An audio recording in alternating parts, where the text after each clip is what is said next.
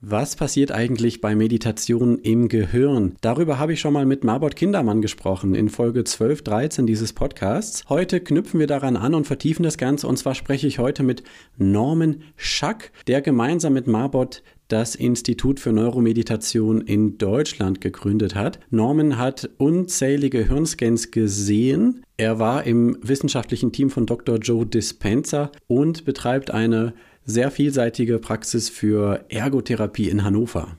Im ersten Teil des Interviews in dieser Folge sprechen wir über die verschiedenen Stationen auf Normans Weg. Wir starten erst einmal tatsächlich mit zwei weiteren Stilen der Neuromeditation.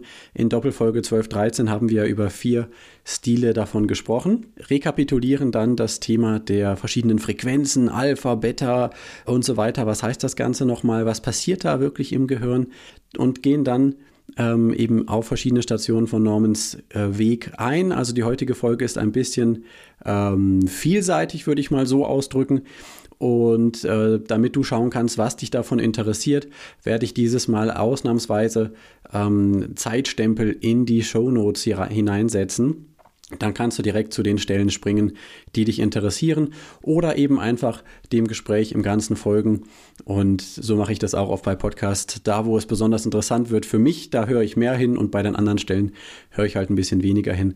Aber da wirst du schon deine eigene Strategie haben. Im zweiten Teil dieser Folge, äh, den ich separat veröffentliche, da geht es dann ausdrücklicher um das Thema Meditation im Zusammenhang mit Nervosität, Angst, Stress. Äh, auch eine sehr, sehr spannende Geschichte. Norman hat dafür unter anderem zwei interessante Studien mitgebracht. Heute im ersten Teil starten wir aber erstmal rein mit einer ganzen Fülle von Themen bis hin zu erstaunlichen Dingen, die Norman erlebt hat im Zusammenhang mit Meditierenden. Wie immer ersetzt diese Podcast-Folge keinen Arztbesuch. Wir geben allgemeine Informationen und persönliche Einschätzungen von uns und können dir nicht genau sagen, was für dich persönlich gut und gesund ist, falls du auf Grundlage dieses Podcasts Entscheidungen triffst, die dich in deiner Gesundheit oder Lebensführung in irgendeiner Form beeinträchtigen, dann können wir dafür selbstverständlich keine Haftung übernehmen. Und bei der heutigen Podcast-Folge handelt es sich um keine Werbung, denn ich bekomme keine Gegenleistung dafür. So, genug der Vorrede. Viel Spaß beim Hören. Ich stark. Dein Ratgeber-Podcast zu Psychologie, Gesundheit und Lebenszufriedenheit. Ich bin Christian Koch. Los geht's. Hallo und herzlich willkommen zu einer neuen Folge Ich stark. Heute mit einem sehr spannenden Experten für Neurofeedback und Biofeedback und zwar Norman Schack aus Hannover uns heute mal zugeschaltet. Lieber Norman, schön, dass du da bist. Herzlich willkommen. Ja, vielen Dank, Christian. Vielen Dank für die Einladung. Ich freue mich, bei dir zu sein heute so am Anfang des Jahres. Ja, und bin gespannt auf unsere Konversation, die wir jetzt halten werden. Ja, ich auch. Ich glaube, es gibt nämlich eine Menge, was ich von dir lernen kann. Du hast ja eine ganz reichhaltige Erfahrung in verschiedenen Bereichen. Vielleicht vorweg, ähm, die Hörerinnen und Hörer kennen ja schon den Marbot Kindermann. Mit dem hast du auch irgendwas zu tun und der hat zwischen uns den Kontakt auch hergestellt. Was macht ihr zusammen? Ja, Marbot und ich, wir haben zusammen Anfang letzten Jahres das Institut für äh, Neuromeditation gegründet. Aha. Das heißt, wir beide ähm, haben ein Konzept aus Amerika übernommen, in dem sozusagen Meditation für therapeutische Zwecke genutzt wird. Das heißt, wir schauen unter anderem, ähm, welche mentale Problematik liegt vor, prinzipiell bei dem Patienten oder man spricht da auch so ein bisschen von Biomarkern im Gehirn bei den Menschen sozusagen und ähm, schauen sozusagen, wo hakt es und versuchen dann den richtigen Meditationsstil zu finden für diese Person und unterrichten sie in Meditationen und lernen Coaches an, lernen, sind also Dozenten prinzipiell mhm. für dieses Konzept. Mhm. Okay, super spannend. Das heißt, zum Beispiel auch jemand, der jetzt eine Depression hat oder Angststörungen, Zwangsstörungen, da könntet ihr auch auf dem Weg der Meditation weiterhelfen. Genau darum geht es sozusagen, dass ähm, Meditation halt nicht Meditation ist und nicht jede Meditation eignet sich besonders sozusagen vielleicht für die ein oder andere Störung, für das ein oder andere Störungsbild oder Symptombild, möchte ich es mal lieber nennen erstmal. Und ähm, genau, und das, was wir machen, wir schauen uns das an. Also wir halten Gespräche sozusagen natürlich, äh, so dass wir mehr über ihn erfahren, aber nehmen unter anderem auch äh, ein EEG ab bei den Personen. Das heißt, wir schauen uns die Gehirnaktivität an und äh, schauen, wie diese EEG Aktivität, also die Gehirnaktivität mit der Symptomatik zu tun hat und leiten daraufhin dann eventuell ein Meditationsstil ab, der hilfreich, besonders hilfreich sein könnte für diese mhm. Person. Genau. Mhm. Super interessant. Äh, du wirst uns nachher noch einiges dazu erzählen, was mit Meditation alles möglich ist. Ähm, vorweg nochmal für die Zuhörer, also es war die Folge 12, 13, eine Doppelfolge mit dem Marbot. Und wir haben damals ausführlich gesprochen über die vier großen Stile der Neuromeditation und auch über die verschiedenen Wellen, die da im Gehirn dann auftauchen. Alpha, Beta, Gamma und was es da alles so für Gehirnwellen gibt, für Frequenzen. Ähm, Habe ich das irgendwie richtig mitbekommen, dass zu diesen vier großen Meditationsstilen noch was dazugekommen ist, äh, Norman? Mm, ja, du hast recht sozusagen. Es ist noch was dazugekommen. Äh, ein oder sagen wir mal so, es war schon immer ein fünfter Stil nochmal dabei, mhm. das hieß Deep States eher, also da ging es dann tatsächlich eher um sehr tiefe Bewusstseinszustände, okay. erweiterte Bewusstseinszustände sozusagen, wo es darum geht, um eventuell besondere Erfahrungen zu machen, so möchte ich es jetzt erstmal nennen. Ähm, und als ganz neuer Stil, man kann sagen, das ist 5 Plus sozusagen, eher. 5 Plus, okay. Genau, ist noch äh, genau ein Stil dahin zugekommen, der Visualisierung heißt, prinzipiell. Der Visualisierungsstil, wo es darum geht, sozusagen in Meditation sozusagen sich Sachen vorzustellen. Hm, ich habe lange Erfahrungen damit machen dürfen, sozusagen mit bestimmten Techniken, die äh, unter anderem mit so ähnlichen Mindmaps in Meditation funktionieren. Okay.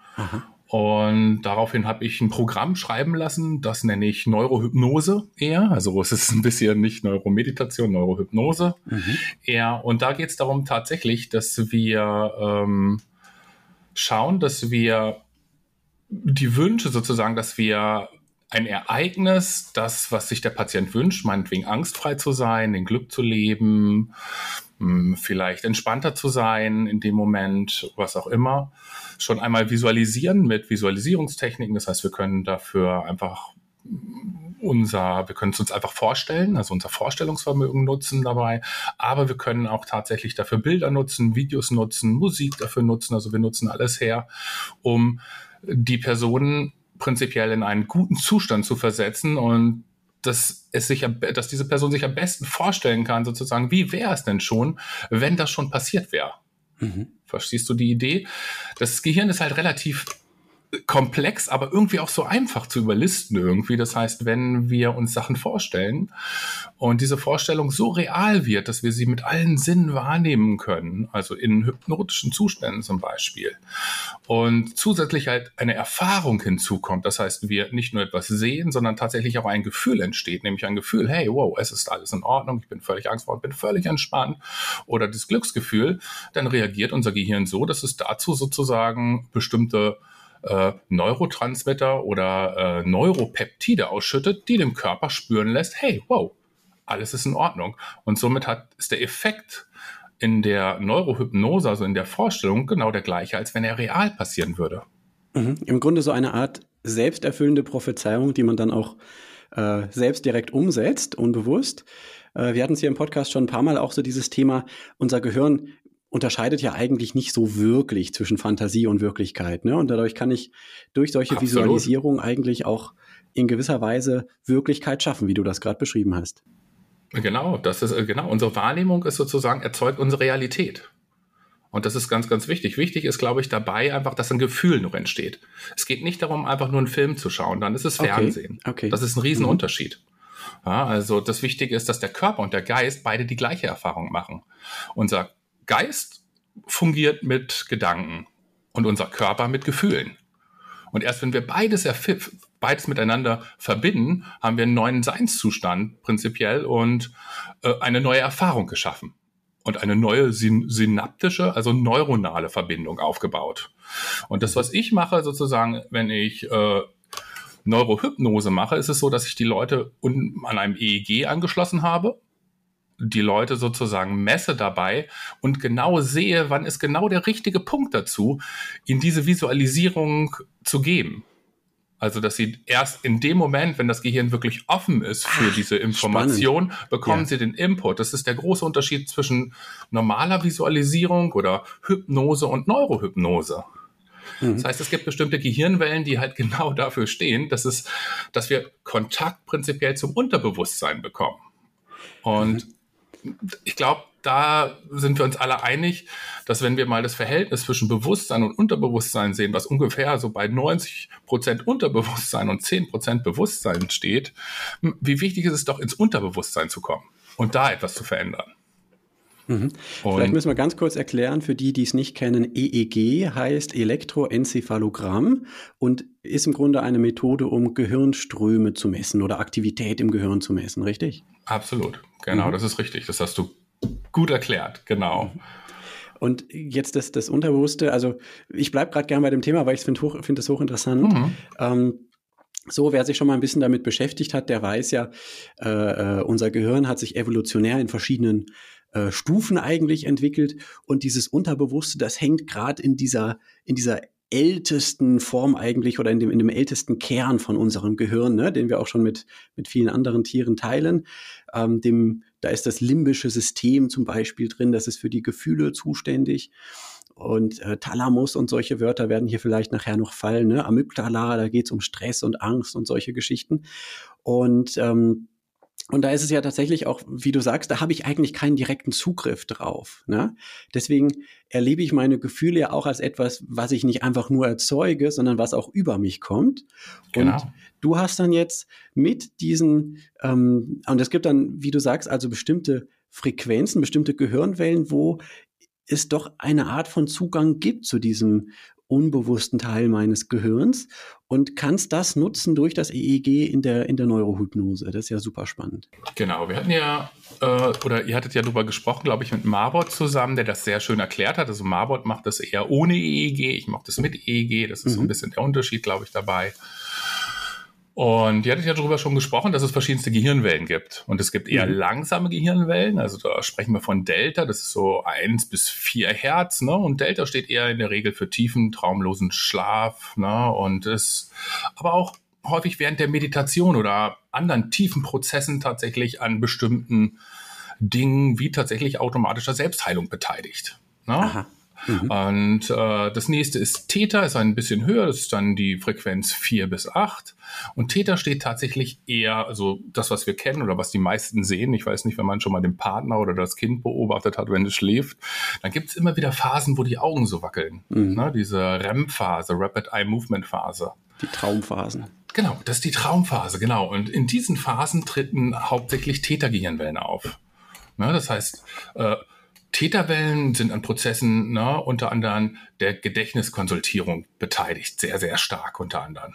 Ja, genauso wie an visueller Verarbeitung, aber Intuition. Intuition zum Beispiel etwas, was auch eher unterbewusst ist. Ist ja so das Bauchgefühl, sagen wir so ein bisschen. Ja? Mhm, mhm, das heißt, was wir gar nicht erklären können, was auf einmal aufkommt. Und das ist sozusagen, steht sehr stark im Zusammenhang mit Täter. Ne?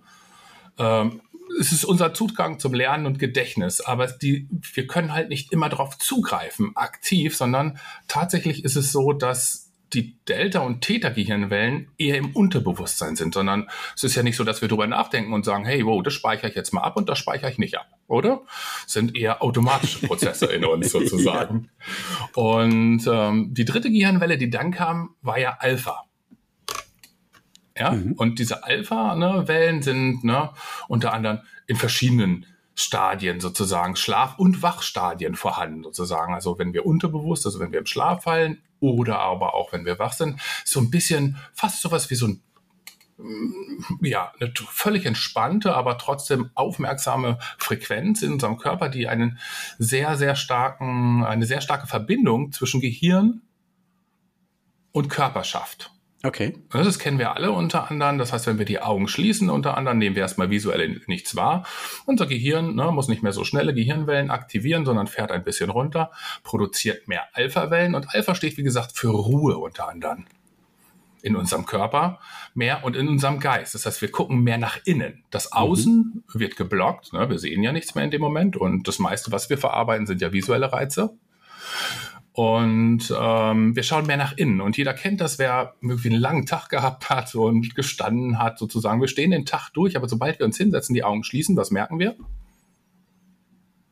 Äh, was merken wir ja? Irgendwie eine Entspannung, Schlaffheit, es fällt was von uns ab. Also, also ich merke, dass mir die Füße wehtun und die Knie häufig dann. Ach so meinst du? Das heißt, Aha. dann schaue ich in meinen okay. Körper. Ja, die Erfahrung mache ich nicht so oft tatsächlich. Nee, die machst du nicht so oft. Oder, oder wenn dir andere irgendwas wehtut, egal was es ist in dem Moment. Es ist so, dass du erstmal, wenn du in der Wachphase bist, abgelenkt bist, ist es nicht das Problem. Na, das heißt, wir mhm. ne, ähm, nehmen es nicht so wahr. Aber sobald wir die Augen schließen, gehen wir mehr nach innen und beobachten wir unseren Körper. Okay, und da kommen diese Alpha-Wellen ins Spiel, die diese und, genau. Verbindung mit dem Körper eigentlich stärken. Mhm. Hauptsächlich, genau. Das heißt aber, das Interessante ist an den Alpha-Wellen unter anderem, dass sie genau zwischen Bewusstsein und Unterbewusstsein stehen. Mhm. Prinzipiell sowas ähnliches wie die Twilight Zone. okay. Und, und gerade Alpha ist ja genau die Welle, die wir hauptsächlich bei meditierenden Menschen beobachten können. Eine globale Alpha äh, Kohärenz. Ach, das heißt, das ganze Gehirn zeigt Aha. auf einmal eine Aktivität von Alpha. Und was heißt, dass das Gehirn total ausgerichtet ist auf einen Reiz prinzipiell, einfach nur auf die Aufnahme in mhm. dem Moment und schaut sehr stark nach innen. Mhm. Und das Interessante ist, ne, steigen Alpha-Wellen, verlangsamt sich unser Geist und das autonome System wechselt sehr stark in den parasympathischen Modus. Also Alpha steht eher für den Parasympathikus, was mhm. wiederum für die Entspannung steht. Ja, der, der entspannende Körper. Teil unseres genau. Nervensystems, ja. Regt die Verdauung an zum Beispiel, reduziert Beispiel, Stresshormone ja. und so weiter, genau. Okay. Genau. Okay, ist dann, ist dann Alpha das, wo du mit der Hypnose meistens ansetzt? Ja, also das ist so ein bisschen der Unterschied. Also wenn man die Studienlage sich anschaut, und das ist auch das, was ich so sehe, ist tatsächlich eher, dass ich in Alpha schon reingehe, aber nicht das Alpha ist halt ein großes Band von 8 bis 12 Hertz. Okay. Und ich sage mal, das von 10 bis 12 ist noch tatsächlich eher das Bewusstsein. Mhm. Das ist eher ein Entspannter und ich bin eher ausgerichtet auf einen Reiz irgendwo. Ne? Also ich verarbeite noch sozusagen über meinen Neokortex. Hm, wenn ich tiefer gehe, zwischen so von auf 8 bis 10 oder schon fast sogar in den äh, in den Täterbereich, also irgendwas um die äh, 6, 7 Hertz, dann rutsche ich mehr in die Hypnose eher. Also mhm. Hypnose mhm. ist eher gekennzeichnet durch ein hohes Theta oder langsames Alpha. Okay. Genau. Mhm. Und genau, ein Zustand, wie gesagt, wo wir uns sehr ruhig, friedlich und geerdet fühlen. Also der Zustand, den ich sehr empfehlen kann, sozusagen. Ich, es gab tatsächlich mal, ich weiß gar nicht, wann das war, so in den 80ern, 90ern. Also Neurofeedback gibt es ja schon ganz lange. Und ähm, da hat man sehr viel mit Alpha-Wellen herumgespielt und hat gemerkt, wow, man kommt in sehr coole Zustände. Ne? Also wie gesagt, diese Ruhe, Ruhe und Gelassenheit, dieses geerdet fühlen. Aber auch, man hat festgestellt, dass dieser Alpha-Zustand ein optimaler Lernzustand ist. Und da gab es dann eine Methode, die hieß Alpha-Learning. Und es war zum Beispiel in Kinos mhm. zu sehen, sozusagen. Dort hat man Vokabeln oder so, also eine andere Sprache lernen können und wurde ne, äh, mit so psychedelischer Musik und äh, mit so Kaleidoskop-Stuff und so erstmal in so einen sehr guten Alpha- oder Täterzustand gebracht und dann wurden einem immer äh, unter anderem hm, irgendwelche Wörter präsentiert, einmal auf beiden Sprachen. Okay, und das tatsächlich aha. haben die Leute deutlich besser gelernt dadurch. Aha. Ja, spannend. Sehr, sehr interessant, wie man diese Wellen nutzen kann. Um das vielleicht noch kurz vollständig zu machen, wenn wir es ja schon soweit durchdekliniert haben. Es gibt noch Beta, da geht es eher um, um Aufmerksamkeit und um einen etwas wacheren Zustand des Gehirns, glaube ich, auch mit einem gewissen Fokus verbunden. High Beta ist ein noch engerer Fokus, ne? Und dann gibt es auch noch mal ganz selten ähm, Gamma. Ja, also, okay, äh, wir, wir sortieren es nochmal ganz kurz. Ja. Okay, also genau, die äh, Beta-Gehirnwellen, das ist unser normaler Wachzustand. Ne? Der normale Wachzustand des Bewusstseins. Also treten immer auf, wenn wir wach sind und genau zielorientierte Aufgaben bearbeiten. Ne? Planung mhm. eines Tages, meinetwegen, ne? ähm, aktives Nachdenken, bestimmte Themen. Hm, wie gesagt, der normale Wachzustand, ne? in dem wir ne, kognitiv arbeiten und die Aufmerksamkeit eher nach außen gerichtet ist. Das ist, glaube ich, so das Wichtigste. Weil wenn wir nach außen schauen, ist meist immer Beta aktiv. Erst einmal. Und auf einen Reiz ausgerichtet sind. Und äh, da hast du vollkommen recht, unterscheiden wir in ne, niedrigen Beta sozusagen, Low Beta, was tatsächlich eher sowas ist wie, ja, fast sowas wie der Leerlauf prinzipiell. Ne? Das Gehirn, man denkt nicht über was Bestimmtes nach, sondern ist eher ausgerichtet, leicht ne? und immer noch entspannt. Es gibt da einen bestimmten Rhythmus, der unter anderem auch bei motorischer Unruhe sehr interessant ist. Mhm, okay. Das ist der SMR-Rhythmus, das ist, nennt sich auch ähm, der sensomotorische Rhythmus. Das ist bei uns auf dem motorischen Streifen. Dieser motorische Streifen repräsentiert prinzipiell unseren Körper. Mhm. Im Gehirn ist das ein, ein In Teil unserem Gehirn ist das, genau, ist das eine Karte. Ja, ja, genau, genau, mhm. genau. Und ähm, genau, und dieser Rhythmus hat man festgestellt, dass dieser Rhythmus immer dann sozusagen aktiviert wird, wenn der Körper zur Ruhe kommt. Also man kann es sagen, es ist fast das Alpha für die Motorik. Okay. Na, und genau. Und äh, daher wird das häufig trainiert, um den Körper zur Ruhe zu bringen. Aber auch, ne, um in so einen Flow reinzukommen, also in eine, in einen genau richtigen ähm, ja, Aktivierung. Körper ist ruhig, aber der Geist aktiv. Kennen wir mhm. ähnlich auch aus Meditation. Mhm, ja, ja. Genau, dann kommen wir ins normale Beta. Das ist wie gesagt ein, der normale ne, äh, Denkzustand. Man ist schon, du hast vollkommen recht, ne, der Fokus ist ein bisschen enger, ne, kognitive Aufgaben werden äh, bewältigt. Und dann kam High Beta. Und High Beta ist tatsächlich eine sehr schnelle Frequenz schon, also geht häufig von 22 bis 38 Hertz unter anderem. Ne? Und das hat schon was mit sehr komplexen Gedanken zu tun. Ne? Integriert neue Erfahrungen. Ne? Aber, und jetzt ist spannend, wir sehen es sehr häufig bei Angst oder Aufregung. Das heißt, High das Beta, Gehirn, okay. High Beta, also das ist ein deutlicher Marker für Angstzustände und ähm, also was auch insbesondere in ganz bestimmten Arealen, nämlich die Areale, die unter anderem auch Emotionen prinzipiell und das Bewusstsein verbinden miteinander. Das nennt sich das singuläre System. Ja, dort sehen wir dann häufig sehr, sehr starke Aktivierung in diesem High-Beta-Band, was auch gar nicht, was nicht runtergeht, also was nicht mehr flexibel ist, sondern festhängt in dem Moment. Mhm. Ja, und ähm, das ist wieder ganz spannend dabei. Diese Angst ist nur erdacht. Also es ist ja faktisch nicht da, dass jetzt hier der Dinosaurier oder der Säbelzahntiger steht in dem Moment, sondern die, die Angst entsteht in meinem Geist, aber hat die gleiche äh, Auswirkung auf meinen Körper wie reale Angst. Und ähm, das, das ist schon sehr spannend auf jeden Fall in mhm. dem Moment. Erklärt ja auch oder ist direkt ein Grund auch, warum man sich gut vorstellen kann, dass man da auch mit Meditation was erreichen kann. Ne? Denn wenn ähm, Angstzustände mit bestimmten Frequenzen im Gehirn verbunden sind und ich kann mit Meditation aber in andere Frequenzbereiche reinkommen, dann ist es ja auf diesem Wege wahrscheinlich möglich, eben diese äh, äh, angstbesetzten Frequenzen zu verlassen und dadurch eben Einfluss auf meine Angst zu nehmen. Da hast du absolut recht. Genau das mhm. ist sozusagen auch äh, das, was wir natürlich durch Meditation, aber auch durch Neurofeedback versuchen. Mhm. Na, sozusagen diese Zustände, sozusagen die Wellen etwas zu dämpfen zu regulieren, kann man auch sagen. Sowas wie eine Selbstregulation dann, die dann stattfindet in dem Moment. Und äh, Meditation ähm, ist genau das Gleiche. Das Interessante ist, dass wir dann versuchen, sozusagen das Verhältnis von Alpha zu Beta zu verändern. Weil wenn wir Alpha aktivieren, verringern wir Beta. Mhm. Und wenn wir B, wenn Beta erhöht ist, verringert es mhm. Alpha. Das heißt, Angst ne, zeigt sich häufig in wenig Alpha und hohem Beta. Okay, okay. Und das, in der Meditation gehe ich dann mehr in das Alpha. Du hast ja vorhin auch gesagt, genau. das ist das Vorherrschende auch bei Meditation, wo man hinkommt, in immer mehr Alpha. Mhm. Beta wird weniger und das heißt, da ist ein Grund, warum die Angst weniger wird durch genau. Meditation, in der Regel. Ja. Mhm. In der Regel, auf jeden Fall. Und messbar natürlich in vielen Studien ja bewiesen. Mhm. Also gerade Angst ist eins der Dinge, die, äh, wo die Wirksamkeit stark bewiesen wurde ne, mittlerweile. Mhm über verschiedenste Tests, nicht nur über subjektive Aussagen, sondern tatsächlich auch über ne, Test der Blutwerte unter anderem oder der Telomerase oder verschiedenste Begriffe, wo wir vielleicht später noch drauf mhm, zukommen. Mhm, mhm, ich finde jetzt gerade gab es eine neue Studie, die fand ich ganz interessant.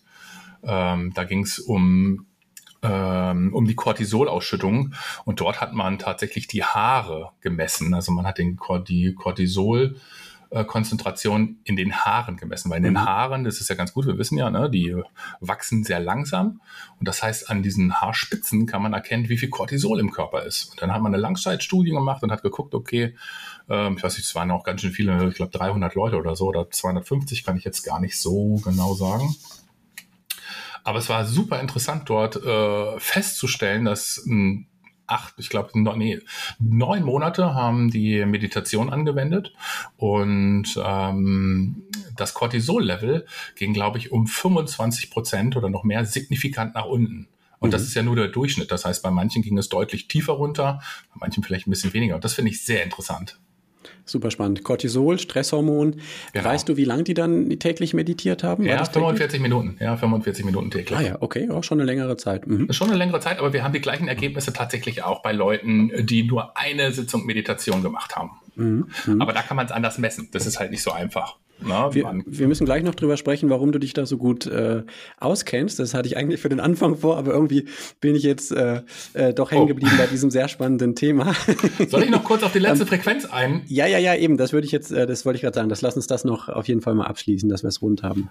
Ja, ja, genau. Das mache ich noch mal ganz kurz, weil äh, das, was du gesagt hattest, ist ja sozusagen das also so die die Frequenz, die sehr selten bei uns auftritt. Ja, ich weiß gar nicht, ob das stimmt, aber das ist ähm, halt nicht so. Genau, ja, Gamma okay. ist immer vorhanden. Also, ne, unsere, die wir, die, sie nennt sich Gamma, ne, die Gehirnwelle. So. Und diese Gehirnwelle ist ähm, interessanterweise nicht so ganz definiert, in welchem Frequenzbereich die sich befindet. Okay. Und ähm, das, was wir immer sagen, ist so um die 40, ne?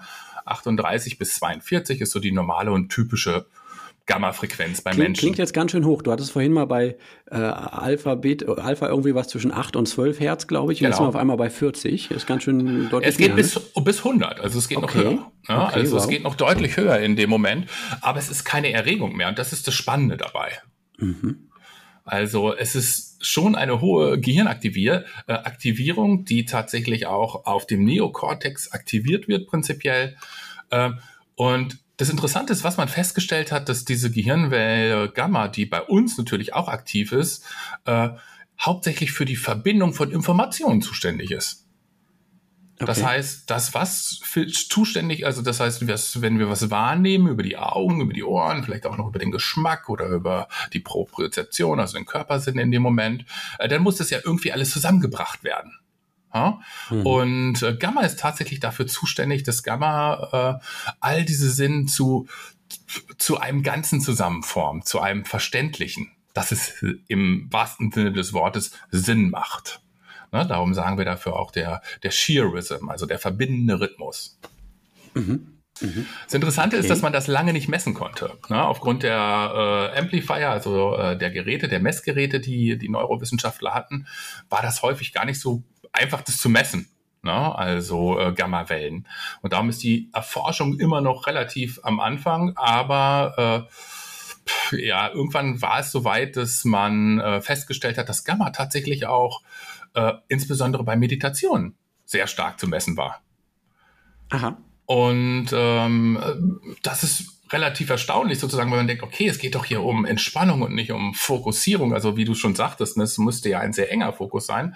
Aber was man dort festgestellt hat, tatsächlich ist es, äh, dass der, zwar damals, ähm, Richard Davidson hat das damals untersucht, ne, der hatte ein sehr gutes Verhältnis mit dem Dalai Lama. Mhm. Dalai Lama hat sich ja sehr mit Wissenschaften auseinandergesetzt, ja, jeglicher, mhm. jeglicher Art. Also mhm. der war sehr interessiert an je, jeder Art der Wissenschaft sozusagen, also ob es Sterne Kernforschung ist, ob es Psychologie ist, mhm. äh, ob es Neurowissenschaft ist äh, ne, oder ähm, Wir hatten vor kurzem hier im Podcast, habe ich eine Folge gemacht zu dem Atlas der Emotionen. Da hat er mit einem amerikanischen Emotionsforscher zusammen letztlich ein Projekt gemacht, um einfach verständlich zu machen, was ist der weltweite Konsens unter den Emotionsforschern? Welche Emotionen gibt es? Ja. Ähm, wo kommen die her? Wie kann man darauf reagieren und so weiter? Ähm, Wäre auch so ein Beispiel, auch da wieder ein, ein, ein wissenschaftlicher ähm, absolut, Konnex. absolut. Ja. Allerdings hat der Dalai Lama in diesem Hint äh, oder in diesem Hinblick gesagt, insbesondere bei der Psychologie, hat er gesagt, na ja, dann müsstet ihr mal den Buddhismus kennenlernen in dem Moment. Also da, wo wir hier stehen in unseren westlichen Ländern, sagt er, das sind vielleicht 10, 15 Prozent von dem Wissen, was sie haben. Okay. Das fand ich sehr interessant. mhm. Und ähm, ja, und, äh, und erstaunlicherweise hat man tatsächlich, ne, hat der Dalai Lama damals mehrere Mönche gesandt, sozusagen, ähm, die, die sich messen lassen haben, sozusagen unterm EEG oder im MRT, also Magnetresonanztomographen, wo man mehr tatsächlich die Aktivität sehen konnte. Und was man festgestellt hat, eine erhöhte Aktivität ähm, im Gammaband. Und das nicht nur kleine Gammawellen, sondern tatsächlich deutlich erhöhte äh, Konzentration von diesen, äh, von dieser Gamma-Aktivität. Im Vergleich Und zu anderen Menschen. Im Vergleich zu anderen Menschen, mhm. genau. Und super interessant war, äh, was sehr beeindruckend war, äh, dass diese Mönche sozusagen darauf hin, wo sie sozusagen Empfindung von Mitgefühl aktivieren sollten, die höchsten Gamma-Aktivitäten zeigten. Und dann ein Moment äh, dieser der Verbindung des Segens gefühlt haben, der ne, also dass sie mit allem verbunden sind. Dieses okay. ich für alles Verständliche und das war, fand ich sehr interessant. So dass und das Einssein mit allem, so in diese Richtung? Das Einssein mit allem, genau, mhm. die Verbindung zu haben. Und für mich ist es auch, wissen Sie, wenn, oder weißt du, wenn wir über Frequenzen sprechen, unser Körper hat ja viele Frequenzen, die wir messen können, wenn wir ehrlich sind. Ne, Herzfrequenz unter anderem, ne, Muskelfrequenz, ne, Gehirnfrequenz. Und Frequenzen sind immer äh, eigentlich Informationen, die weitergegeben werden. Ne? Und das, was wir jetzt machen müssen, ist sozusagen irgendwie lernen, diese Informationen zu lesen. Und ähm, ich glaube, diese Mönche, ich weiß nicht, äh, berichten ja häufig auch von dem, dass sie das Gefühl haben, mit allem tatsächlich verbunden zu sein und das auch zu spüren in dem Moment. Und das finde ich schon ähm, sehr interessant. Und ähnliche Erfahrungen konnte ich tatsächlich auch später in meinen Messungen, äh, die ich durchgeführt habe, äh, feststellen äh, wo wir bestimmt später nochmal drauf kommen. Mhm. Mhm. Genau, lass uns da vielleicht jetzt gleich mal drauf kommen. Die Frequenzen haben wir soweit jetzt einmal durch, oder? Die hätten wir soweit, ja, es gibt noch, glaube ich, ganz viel dazu erzählen. Bloß das ja, würde jetzt sozusagen diesen Rahmen völlig sprengen in dem Moment. Genau. Ich glaube, äh, wenn ich einmal im Fahrt bin, können wir lange drüber schreiben. Das will ich jetzt ein bisschen abkürzen, glaube ich. Ja, genau. Und irgendwann erreichen wir dann auch nur noch ein Fachpublikum wahrscheinlich. Ähm, genau, nein, also äh, ich wollte nicht sagen, wir haben das Ganze erschöpfend behandelt, sondern wir haben sie alle einmal erwähnt und kurz erklärt. Mhm. Ähm, dass wir da jetzt äh, gerade nichts übersehen haben.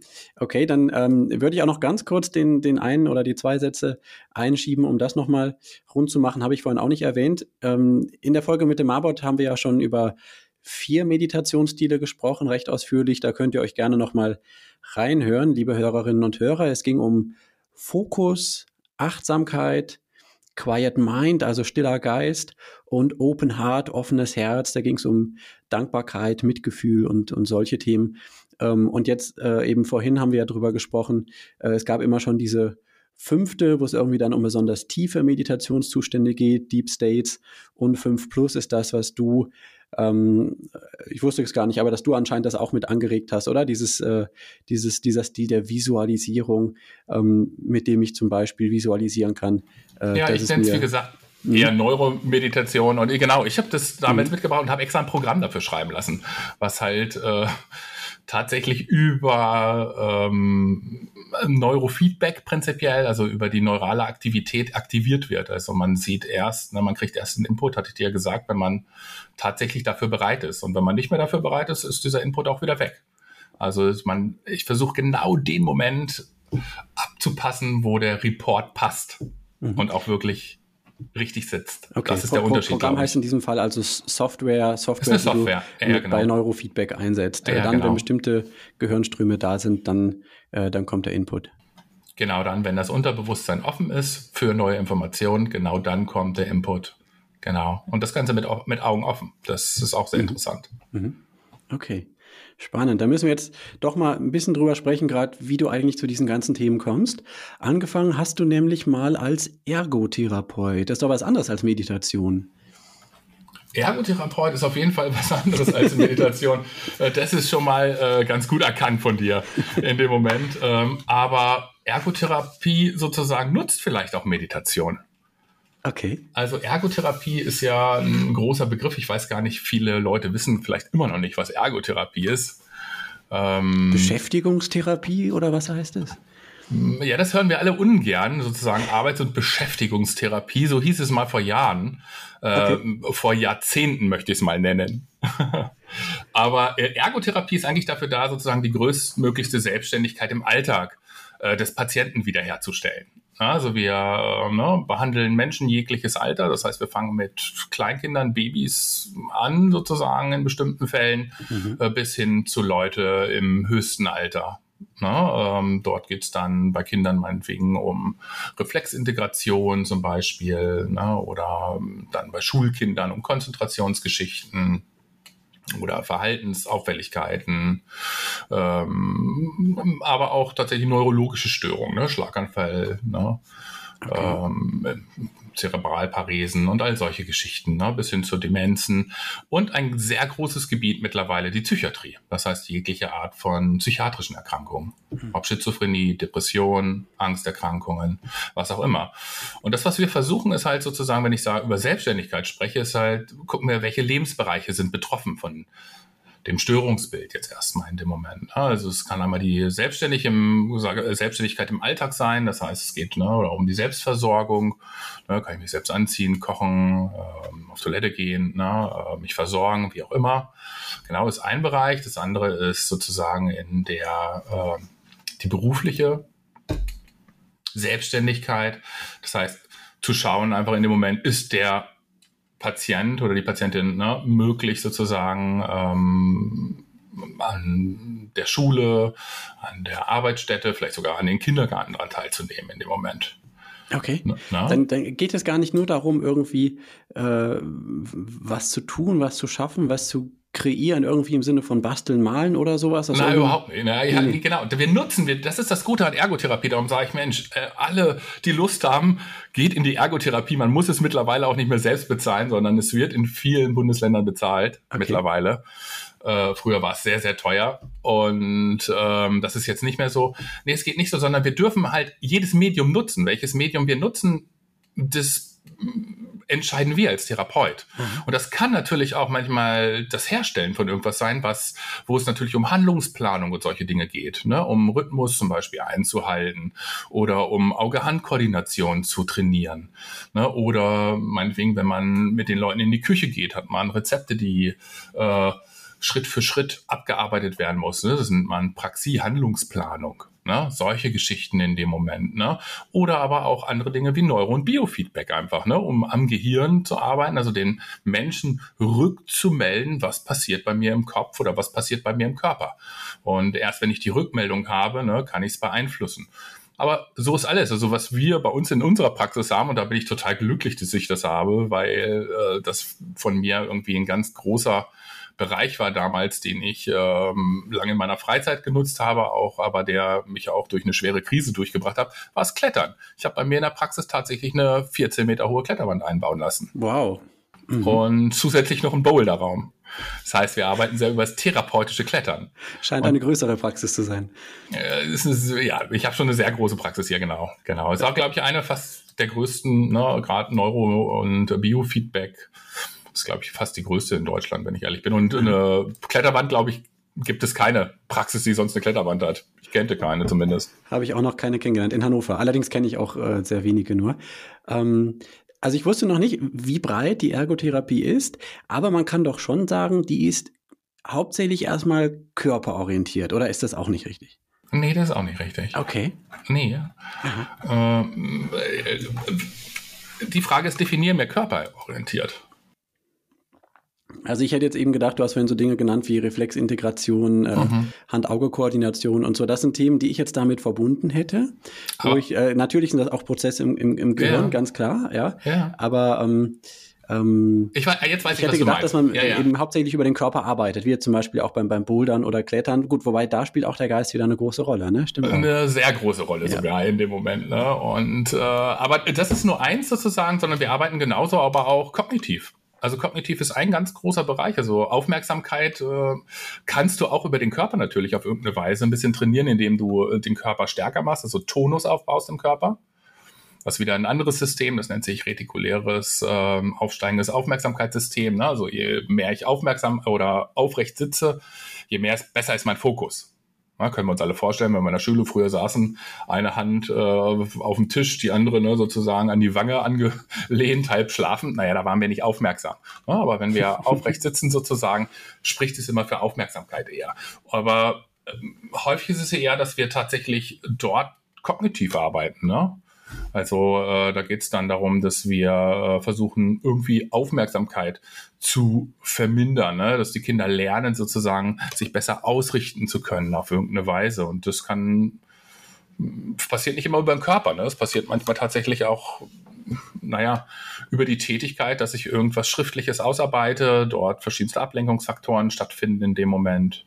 Ne, und mein Kind Strategien erlernt oder die Kinder oder auch Jugendliche oder Erwachsene, es gibt das gleiche bei den Erwachsenen, ne, ähm, um besser sozusagen sich ausrichten zu können immer wieder. Und da kam ich dann irgendwann auch tatsächlich auch zum Neurofeedback mhm. als Therapie. Und man muss sagen, gerade die psychiatrischen Erkrankungen nehmen ja exponentiell zu gerade ne, in den letzten Jahren. Ne? Seit 2000, glaube ich, hat es sich fast verdoppelt. Und es steigt immer weiter an. Und ich glaube, eins der äh, ja, meisten Krankheitsbilder, die mittlerweile angefragt sind bei uns in der Ergotherapie, ist ADS, also Aufmerksamkeitsdefizitsyndrom. Mhm, ja. ja. und ähm, das ist nicht immer mit Körperarbeit sozusagen auf irgendeine Weise ähm, zu therapieren, sondern da haben wir die besten Erfolge unter anderem auch mit Neurofeedback. Und ähm, in, der in der Psychotherapie oder, oder in den psychotherapeutischen Verfahren, ja, da muss man sagen, nutzt man ähnliche, ähm, ja, ähnliche Verfahren, wie man es, glaube ich, auch aus anderen Praxen kennt. Ne? Also wir machen Sachen wie, ich bin selbst systemischer Berater, also mhm, okay. mache sehr viele Beratungssettings dann in dem Moment und das ist trotzdem ergotherapeutisch. Ne? Also wenn ich sage, das ist wichtig jetzt einfach dafür, ne? oder arbeite viel mit der ne, positiven ne, äh, Psychologie, viel mit Meditationsprozessen. Na, in dem Moment. Das ist ja immer darauf an, was für ein Krankheitsbild ist vor dir. Darum spreche ich auch ungern von Krankheitsbildern, sondern das, was wir machen, wir arbeiten an Symptomen. Mhm. Na, das ist auch nicht gleich so was Festes. Okay. Stigmatisierendes, okay. was nicht mehr ja. weggeht. Ja, interessant. Ich hätte gar nicht gedacht, dass wir hier heute in der Folge noch so eine Aufklärung darüber machen, was eigentlich Ergotherapie alles ist, aber finde ich gut. Habe ich auch mal wieder meinen Blick ein bisschen geweitet. Ähm, Habe irgendwie da ein bisschen enger gedacht. Du, du darfst ähm, mich aber auch jederzeit stoppen, wenn es zu viel ist, was ich erzähle. Du, ähm, Nee, also natürlich mache ich schon, mache ich schon. Aber ähm, bisher finde ich spannend und die Hörerinnen und Hörer müssen vielleicht auch manchmal durch, dass ich auch, wenn ich was interessant finde, das einfach lasse. Nein, ich, äh, es sind ja auch dann die Hörerinnen und Hörer hier, die das dann auch durchaus mögen, äh, ein paar Sätze mehr zu einem Thema zu hören, sonst wären sie in einem anderen Podcast, der kürzere Folgen machen würde. Ähm, Okay, nee, super. Aber ähm, du hast ja schon gesagt, du bist darüber zum Neurofeedback gekommen. Ähm, dann gab es, genau. glaube ich, noch die eine oder andere Zwischenstation. Und dann warst du aber sogar im wissenschaftlichen Team von Dr. Joe Dispenza. Und das ist jemand, den wahrscheinlich die meisten, die sich schon mal mehr mit Meditation beschäftigt haben, nach ein paar Büchern geschaut haben und so, da irgendwie auch schon mal kennen. Joe Dispenza.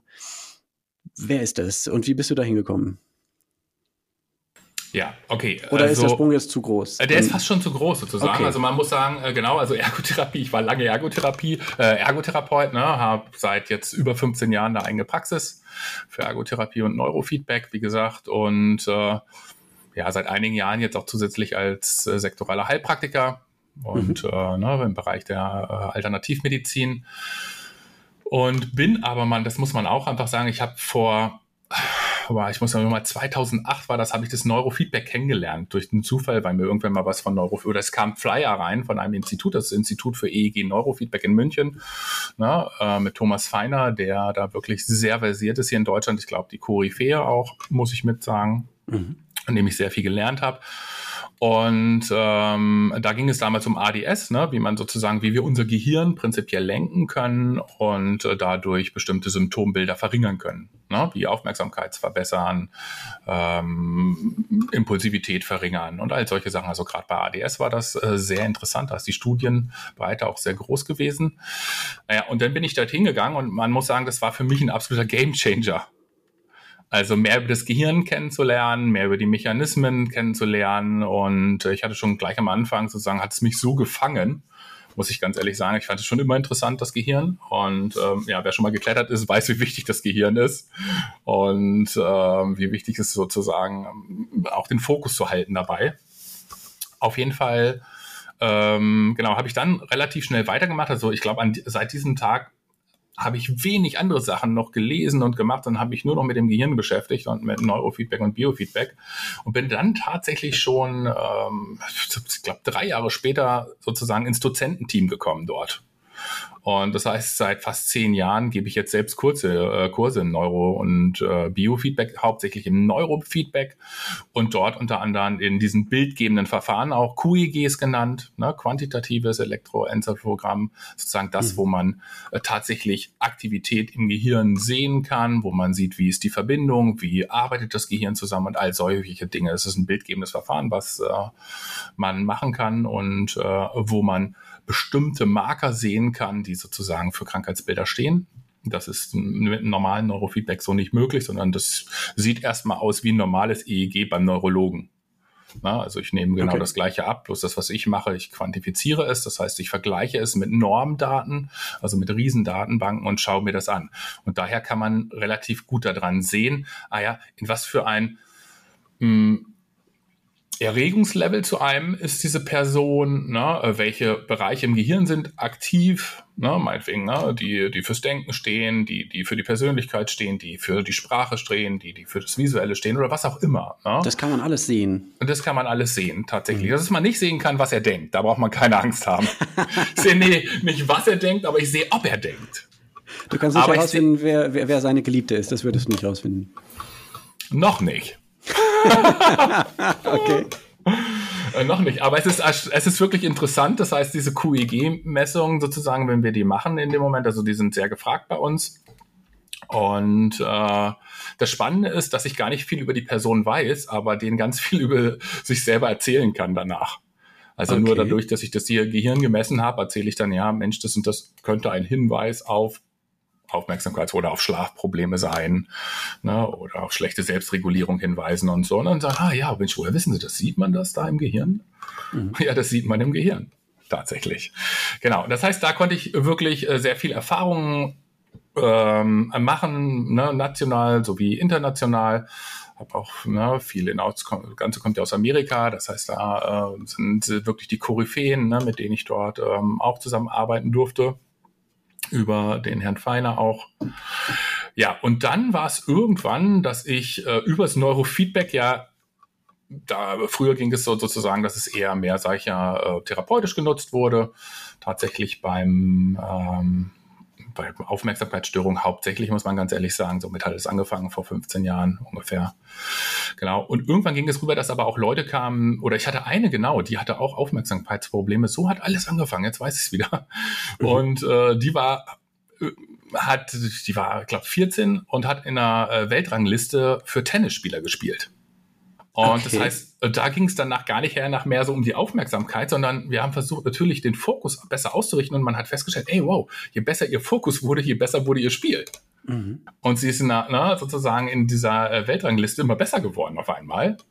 Und so bin ich in den Bereich Peak Performance reingerutscht auf einmal und habe gemerkt, ey, wow, das ist ja interessant. Mhm. Ja. Peak Performance, also genau, Peak Performance, das, das, was ich schaffen kann, nochmal nach oben äh, äh hin verbessern. Genau, absolut, absolut, absolut. Und das Spannende ist, dass es ja eigentlich auch so logisch ist, wenn man ehrlich ist, ähm, weil die Leistung, die ich abliefere, ist eigentlich nichts anderes wie Potenzial minus Störung. Mhm. Das heißt, welches Potenzial okay. hat mein Gehirn, welches Potenzial ja. habe ich und äh, welche Störung liegt vor? Minimiere ja. ich die Störung, erhöhe ich wahrscheinlich die Leistung, oder? Hm, ja, es ist auf jeden Fall einleuchtend. Mhm. Es ist irgendwie einleuchtend. Ne? Und genau das ist das sozusagen, was äh, wir dadurch gemacht haben. Und dadurch bin ich halt in diesen äh, Peak-Performance-Bereich gelandet. Habe dann immer mehr Anfragen bekommen. Sag ich ja, das sind äh, DTM-Fahrer, habe ich bei, äh, dort ähm, gecoacht. Na, da bin ich, bin ich dann eher ins Coaching gegangen nachher. Na, viele Manager, die, wo es besser ging, die sich besser ausrichten müssten. Häufig ging es um Ängste sozusagen. Das heißt, äh, wenn sie irgendwie eine Aufsichtsratversammlung hatten, ne, sozusagen vor den Leuten zu sprechen, relativ frei und klar. Äh, und äh, nicht zu denken, oh Gott, wenn ich jetzt was Falsches sage, manchmal hat das ja riesen Auswirkungen in bestimmten Bereichen, ne? äh, wenn ich da ähm, mich irgendwie verquatsche. Genau, oder für Golfer, Golfer war ein ganz großer Bereich, habe ich nochmal einen extra äh, Bereich aufgemacht, extra für, für Golfer, weil bei Golfern ist es auch so interessant, Golfer tun alles, um ihr Handicap zu erhöhen, sozusagen, um besser zu werden. Don, Donald Und, Trump schon mal im Coaching gehabt? Das hätte ich gerne gehabt, aber ich glaube, äh, wo nichts ist, kann man nichts trainieren.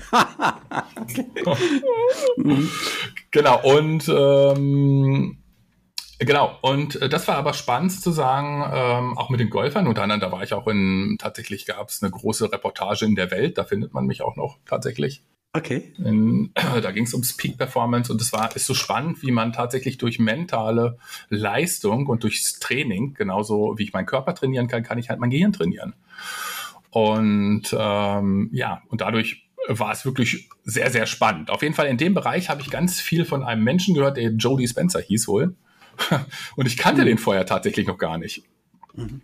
Und dann habe ich das immer wieder gehört und dann kamen die Leute in meine Kurse und haben mir gesagt, Mensch, kennst du den und den? Der hm, macht auch irgendwas mit Gehirnmessungen und so. Und ich sage, das ist aber interessant. Das finde ich cool. Das gucke ich mir mal an. Äh, das erste, was ich gemacht habe, war mir erstmal die Bücher geholt. Der ist nämlich auch mehrfacher äh, Bestseller-Autor ne, mhm. mit mehreren Büchern. Ne, mittlerweile sind es, glaube ich, vier. Mhm. Viele auch oder fast alle wahrscheinlich ins Deutsche übertragen. Fast alle ins Deutsche übertragen, mhm. genau. Ähm, genau. Und in das, äh, das letzte ist Werde über natürlich, das war mit großem Glück, ne? Da durfte ich ein bisschen, durften wir ein bisschen unsere Messung mit reinbringen okay. und unsere mhm. Bilder und so. Genau. Werde auf jeden über Fall. natürlich, das klingt ja vielversprechend. Ja, ja, genau. Ja, das ist eine, das ist sehr interessant, kann ich einfach nur sagen. Also ich kann es jedem einfach nur empfehlen, dort einfach mal hinzugehen, sich das mal anzugucken, schon die Bücher zu lesen. Glaube ich, jeder, der das Buch liest, du bist das Placebo, ähm, ja, dem werden, glaube ich, Augen geöffnet, was wirklich ähm, Selbstregulation und Selbstheilungskräfte tatsächlich in uns bewirken können. Mhm.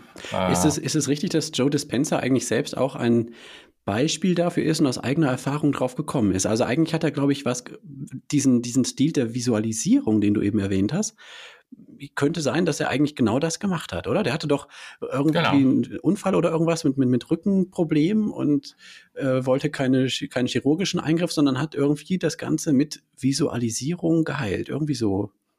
Ja, genau, irgendwie so war das, genau.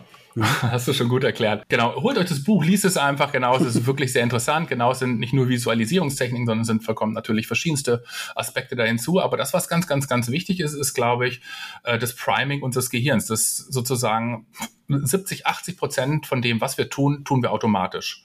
Unser Gehirn ist sozusagen oder unser Selbst ist prinzipiell durch neuronale Verknüpfungen bestimmt. Ne, wir haben, wie gesagt, zu 70, 80 Prozent die gleichen Gedanken, die gleichen Verhaltensweisen in dem Moment und äh, meist die gleichen Gefühle dazu. Mhm, die sich dann ähm, auch gegenseitig auslösen und so weiter. Und dadurch die sich gegen sich und mhm. hin und her, genau. Mhm. Ne? Ähm, aber das große Problem ist natürlich, dass wir dadurch äh, nicht die Möglichkeit haben, etwas anderes zu erfahren. Wenn wir nichts anderes erfahren kann, naja, ist mein Heute genauso das gleiche wie das Gestern. Na, und mein Morgen ist auch das gleiche wie das heute und wie das gestern in dem Moment. Es kann sich nichts tun. Mhm. Und neuronale Bahnen ver verstärken sich dadurch. Also diese Netzwerke, die sich, wie gesagt, mit unserem Ich verbinden, also mit meiner eigenen Identität, äh, bauen sich immer mehr auf. Und diese Identität kann zum Beispiel sagen, auch ich bin depressiv, ich habe Angst, ich na, äh, bin der und der, ich kann nicht gehen, ich kann das und das nicht tun oder was auch immer. Und ähm, die Idee dahinter ist halt, dass man das loslässt. Also, dass das alte Ich losgelöst, dass man dieses Priming, also auf das, dass wir sozusagen, da sind wir wieder bei der sich selbst erfüllenden Prophezeiung, ne? Also in dem Moment, ja. ähm, wenn ich etwas nicht sehen will, dann ist es nicht da. Wenn ich etwas nicht für möglich halte, dann wird es wahrscheinlich nicht eintreten, richtig? Mhm. Ja, ja, kann, also kann. wenn ich es nicht, für, äh, hängt davon ab, was es ist. Ne? Wenn ich es nicht für möglich halte, dass nächstes Jahr die FDP den Bundeskanzler stellt, dann kann das vielleicht trotzdem eintreten, auch wenn ich nicht dran, dass das für möglich halte. Aber wenn es um mich geht, zum Beispiel um mein mich, direktes genau. Umfeld, mhm. dann, äh, äh, wenn ich nicht daran glaube, dass ich ein gutes Verhältnis zu meiner Nachbarin bekommen kann ähm, und irgendwie dieser Streit irgendwann mal aufhört, dann werde ich mich auch wahrscheinlich so verhalten und die Dinge so wahrnehmen, dass dieser Streit eben weitergeht. Und noch mehr gilt es natürlich dann wirklich für mich selbst. Ne? Wie du sagst, wenn ich äh, Selbstzweifel habe, wenn ich unsicher bin, wenn ich vielleicht sogar depressiv bin oder Angststörungen habe, ähm, ähm, so, solange ich fest in diesem System bin und nicht sehe, dass es da einen Weg rausgeben kann, stelle ich mir schon vor, dass es dann auch sehr schwierig wird, äh, da wirklich rauszukommen. Und in dem Moment, wo ich das für möglich halte, mich darauf einlasse, was Neues, da kann es vielleicht möglich werden. Genau, und da sind wir wieder bei der Visualisierung. Wir hatten ja gesagt, dass unser Gehirn nicht unterscheiden kann unbedingt zwischen Realität und Fiktion, richtig? Ja, das ja. heißt, wir können uns Sachen erdenken in dem Moment, machen die Augen zu, und äh, stellen uns Dinge vor. Ne? Es gibt ja ne, diese gute Technik unter anderem des sicheren Ortes, unter anderem, die wir mhm. wahrscheinlich viele kennen, die du bestimmt schon mal durchgesprochen hast.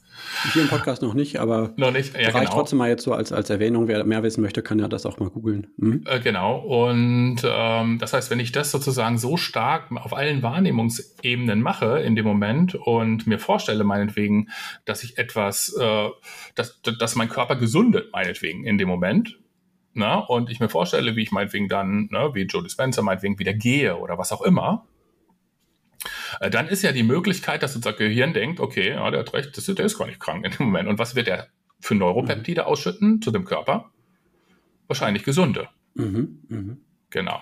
Bei den meisten Menschen ist es ja, dass sie ja im Stresssystem sind. Das heißt immer, ne, das heißt, der Körper ist so gestresst, dass er gar nicht, naja, auf irgendeine Weise dran denkt, irgendwie zu heilen oder irgendwas anderes. Oder? Mhm. Und ja, genau, genau das wir, ist die Technik, mhm. die er so nutzen, sozusagen, muss man sagen. Er, er stellt sie, ne, also es geht darum, halt tatsächlich das zu visuell und tatsächlich ins Unterbewusstsein zu übertragen. Aber es geht noch viel, viel weiter. Also es sind sozusagen, also lest die Bücher, sie sind super interessant, sage ich einfach. Und ähm, das, man kann sehr viel lernen. Mhm. Vielleicht können wir noch dazu sagen, wenn ich es richtig verstanden habe, also es ist keine Theorie, du hast es auch selbst erlebt, wie zum Beispiel jemand, der mit ähm, Multipler Sklerose im Rollstuhl saß, nach entsprechender Meditation und Workshops äh, mit dem Joe Dispenza auf einmal wieder einige Schritte gegangen ist.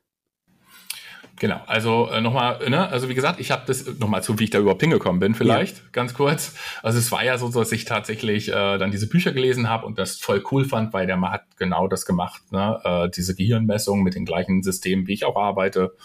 Und so, und ich dachte, boah, das ist aber cool, ne, mit dem würde ich gerne zusammenarbeiten. Ähm, ja, und ja, bin dann irgendwann zu einem Lehrgang gegangen, äh, der war tatsächlich gleich ein paar Monate später in Hamburg. Boah, 40 Grad waren da, glaube ich, in dieser Halle. Ich habe geschwitzt wie verrückt. und äh, habe das erste Mal sozusagen einige Techniken ausprobiert, wo es sehr, sehr stark um Meditationstechniken geht und Selbstregulierungstechniken. Wirklich Wahnsinn, was dort passiert ähm, für Transformation. Mm, und fand es wirklich super interessant und äh, hatte gedacht, oh Mensch, mit dem möchte ich gerne zusammenarbeiten und man glaubt es nicht, aber ich habe tatsächlich versucht, es zu visualisieren und solche Geschichten. Und naja, wie es so will, durch verschiedenste Wege hat es sich ergeben, dass ich tatsächlich ein paar Monate später, also es war im Dezember, war ich gerade im Urlaub mit meiner Familie auf den Kanaren, einen Anruf bekommen und sage, ey, hier im Februar ähm, kommst du mit zu Dr. Jody Spencer zu den Messungen. Mhm der Gehirnmessung. Ne? Ähm, oh, das ist aber cool, ne? zusammen mit ähm, Thomas Feiner und äh, Daniela Dibelic ist noch andere, eine Ärztin, Frau Dok äh, Dr. Daniela Dibelic sozusagen. Wir haben so ein Team gebildet dann in dem Moment, das hieß dann ne, ähm, die Genius Research Unit. Genius Research Unit. Okay, okay. Und äh, genau, diese Genius klingt, Research. Klingt noch sehr nach Peak Performance. Genau, und diese, ja, genau. Und diese Genius Research Unit ist dann sozusagen dahin gefahren und dann haben wir das erste Mal äh, dort messen dürfen. Ne, mhm. Diese Gehirnwellen und tatsächlich hat sich dann dadurch eine sehr gute Zusammenarbeit entwickelt mit ihm über Jahre, bis Corona dann war da war ja leider nichts mehr möglich. Mhm. Und somit haben wir dann in dieser Zeit, ähm, ja, ich glaube, insgesamt 7000 Aufnahmen von Menschen in Meditation machen dürfen. Boah, 7000. Super viel lernen dürfen halt. Ne? Also die Workshops ähm, sind äh, wirklich ähm, atemberaubend. Das sind Leute, weil viele können sich das nicht vorstellen, aber äh, man meditiert dort mit Tausenden von Menschen. Also es sind ne, zwei bis 4.000 Menschen dort anwesend. Boah mit denen man meditiert. Und es ist der Wahnsinn, was das für eine Energie ist, ne? weil Community ist halt auch ganz, ganz, ganz wichtig. Und ich habe aber noch, noch keinem, noch nirgendwo so viele Menschen, die so glücklich sind, erlebt. Das muss ich mhm. ganz klar sagen. Also das, äh, das hat mich am meisten berührt immer. Und da war es aber tatsächlich auch so, ähm, dass solche Sachen passiert sind. Also wir haben ja Sachen gemessen, die äh, wirklich phänomenal waren. Also sie sind, die ich auch einfach gar nicht erklären kann bis jetzt. Na, ähm, sondern ich hoffe, ne, die mittlerweile gehen die wissenschaftlichen Untersuchungen dort immer weiter, aber mittlerweile immer professioneller. Also mittlerweile wird es mit MRT gemacht, ne, mit Blutanalysen, mit allen, mit den Universitäten wird zusammengearbeitet, weil keiner kann sich das erklären, was da passiert so richtig. Und da war es unter anderem auch tatsächlich einer, ne, ein äh, Mensch im Rollstuhl, genau, äh, mit MS, der sozusagen jahrelang im Rollstuhl gesessen hat und der natürlich auch äh, genau wusste oder sich selbst gesagt, ich kann nicht laufen.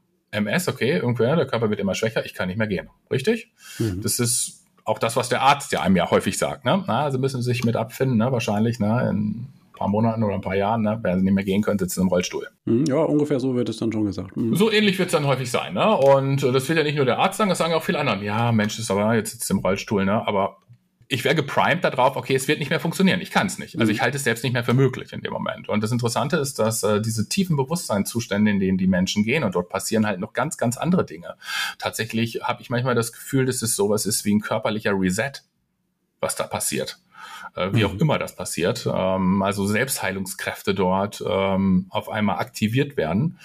Und ähm, es mich wirklich so tief berührt, ne, wenn diese Person aussteht aus seinem Rollstuhl und geht und hunderte von Menschen ne, so ähm, Spalier stehen sozusagen ne, und er da weitergeht. Es war es ist wirklich phänomenal und ich habe noch ganz andere Sachen gesehen äh, und Gänsehaut. gemessen, hm. die wirklich äh, der Wahnsinn waren überhaupt. Und ähm, am meisten kann ich mich immer noch an meine erste Erfahrung erinnern. Die war wirklich spektakulär, muss ich sagen. Okay. Äh, man muss ja mal sagen, das ist natürlich ist das, was wir messen, messen wir natürlich nicht bei allen. Na, also es gibt ja unterschiedliche Muster, die wir da sehen. Es gibt manche, na, die kommen gut in eine Meditation, manche, die kommen weniger gut in eine Meditation. Bei manchen sieht man globale Alpha-Aktivität. Ja, äh, bei anderen sieht man auch eine sehr hohe Kohärenz vielleicht in irgendeinem anderen Muster. Aber das, was ich dort sehe und was mich am meisten oder was uns alle total ähm, erstaunt hat, sozusagen, ist so eine hohe Aktivität von einer sehr schnellen Frequenz, äh, die wir als Gamma interpretieren. Mhm. Ja, und das Interessante ist, dass das, diese, diese Aktivität aber ähm, jetzt nicht nur an bestimmten Stellen zu sehen ist, sondern global. Das ganze Gehirn ist in einer, einem, einem, einem Arousal, was okay. so phänomenal ist, was ich noch nicht gesehen habe. Ich, ich dachte am Anfang äh, wirklich das erste Mal. Soll ich kurz die Story erzählen? Gerne. Arousal heißt Erregung. Mhm. Arousal ja, erzähl heißt, gerne. Hm? Genau, Erregung, genau. Und äh, das war tatsächlich in Italien. Ich war das erste Mal in Italien. Und äh, das war die erste Messung da, wo ich dabei war.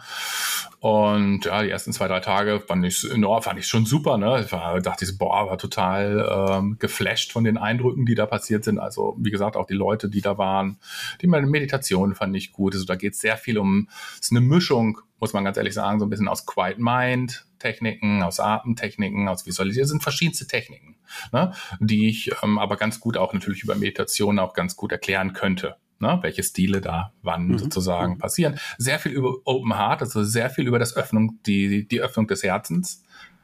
Und das ist das, was mich am meisten berührt hat. Wie gesagt, diese, ne, diese große Liebe, die die Leute alle ne, äh, wirklich äh, ausgezeichnet haben und die sie auch versprüht haben.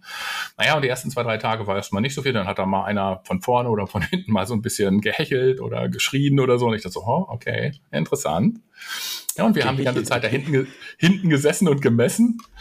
Und dann kam irgendwann ähm, eine Ärztin aus England und ähm, die ich messen durfte. Und dann war das so, dass sie äh, dort so dass ich sie gemessen habe und am Anfang der Meditation war es auch noch gar nicht so stark und auf einmal wurde das ganze äh, Gehirn immer kohärenter so ein bisschen und ich dachte, ah, das ist aber interessant, ne? das ist diese Kohärenz, die man da immer mehr sieht.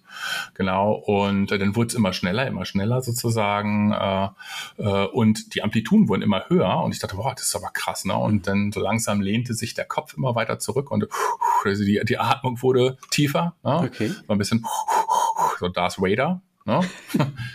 Und äh, da war ich so, oh Gott, was passiert denn jetzt sozusagen? Ne? Was ist denn jetzt? Also, wie gesagt, das waren, hatte nicht viele Optionen. Ne? Äh, ich dachte so, okay, ne, der Exorzist ist nicht da in dem Moment. ich hoffentlich hat sie keine Epilepsie, so ein bisschen, ne, dachte ich so, äh, war ja, ne, also Notarzt, ne. Ähm, aber dann habe ich gesehen, dass sie eigentlich gar nicht, ne, dass das kein Leiden ist, sondern dass sie eigentlich total irgendwie in irgendeinem Zustand ist, der für sie anscheinend völlig überragend ist in dem Moment. Mhm. Und das Spannende war aber, dass mein EEG, also wenn man ein EEG liest normalerweise, sind das mini kleine Amplituden, die man dort sieht. Okay? Mhm. Man sieht da so einen Bildschirm und dann hat man so 19 kleine EEG-Linien, die da laufen. Und das, was ich da gesehen habe, aber ist, dass mein ganzer Bildschirm auf einmal weiß wurde. also weil die, diese Amplituden weiß waren und von oben bis unten alles Ja, weil die Amplituden so hoch mhm. waren. Mhm. So, so eng und so hoch, dass einfach mal alles weiß war. Und ich so, wow, krass in dem Moment. Und ja, und dieser, nach dieser Erfahrung, ne, ähm, hat sie dann erzählt halt, wie sie dieses große Gefühl der Verbundenheit gespürt hat, ne, diese, diese, dieses Verein mit ähm, etwas Größerem, etwas Höherem irgendwie. Und äh, das hat mich total äh, berührt in dem Moment. Ne? Also wirklich dieses, ne, also das war wie das Gefühl, nach Hause zu kommen, ne? nach Hause, nach Hause sozusagen so ein bisschen. So hat sie das beschrieben. Ja, ja, genau. Mhm. Und äh, und das äh, genau und was, was man immer wieder sieht, sind, dass alle auch tatsächlich körperlich davon total profitieren. Ne? Ob das ist, ne, ob ähm, Hautexeme weggehen, ne, oder äh, ähm, emotionale Beschwerden weggehen, ne, bis hin, dass tatsächlich körperlich sehr, sehr auch viel passiert. Und äh, das Interessante ist aber, dass es halt keine Einzelfälle sind, sondern es ist ein Muster. Na, dass ich es halt immer wieder also ich habe es nicht nur bei einer Person gemessen, sondern wir haben es nachher und die Forschung steht da ja an, ne, immer bei viel, viel mehr Personen gemessen. Also ganz, ganz viele Personen haben dann diese Zustände und äh, ähm, wenn man das so sieht, dann sind es halt, dann ist es halt kein Zufallsbefund mehr, sondern es ist ein Muster, was dort passiert. Und es ist ja was ähnliches, was wir auch bei den Mönchen gesehen haben. Mhm. Aber wirklich sehr beeindruckend auf jeden Fall, was man dort messen konnte. Und ähm, genau, aus dieser Zeit sozusagen konnte ich halt ganz, ganz viel mitnehmen. Ne? Also durfte ich ganz viel Erfahrung machen, ganz viel Wissen natürlich in dem Moment, was ich äh, nutze. Und das nutze ich jetzt sozusagen in meiner, ich habe sozusagen noch ähm, so eine andere, das bringe ich einmal in die Neuromeditation natürlich mit rein. Und äh, der zweite Zweig, den ich ja eher tatsächlich so im Coaching- und Heilpraktikerbereich mache, der heißt Genius Release. Man merkt schon, Genius Ne? Mhm. Genius Peak Performance, also Genius Release, genau. Und wenn das man, ist tatsächlich wenn man ganz oben will, wenn man so richtig top werden will, dann ist man bei dir an der richtigen Adresse. Da, ja, äh, auf jeden Fall habe ich viele gute Methoden auf jeden Fall auf Lager, genau, die ich dann nutze sozusagen, um die Patienten oder und meine Klienten sozusagen in bestimmte Zustände sozusagen zu fördern, ob das Atmung ist oder Meditation ne, oder andere Techniken. Mhm. Okay. Wow, also viele, viele große Themen, äh, äh, wo wir sehr lange drüber sprechen könnten. Ein Thema allerdings äh, hatte ich auch in der letzten Folge am Ende schon angekündigt, dass ich dich darauf ansprechen werde, und zwar das Thema irgendwie Nervosität, Unruhe. Ich habe gesagt, wenn es gut geht, dann bringst du uns vielleicht ein, zwei Studien mit äh, Meditation und Nervosität. Ähm, wie ist das? Hast du was dabei? Kannst du uns was dazu sagen zu dem Thema? Ich stark. Die Vorschau. Soweit für den ersten Teil des Gesprächs. Es geht weiter in der nächsten Folge des Podcasts mit dem zweiten Teil des Gesprächs mit Norman Schack. Und da werden wir insbesondere auf Meditation schauen im Zusammenhang mit Nervosität, Angst und Stress. Norman hat interessante Studien dabei und wir sprechen da auch noch mal ein bisschen mehr über den sensomotorischen Streifen und sensomotorische Unruhe. Jetzt hab erst einmal eine gute Zeit. Vielen Dank fürs Zuhören. Bis dann. Ciao, ciao.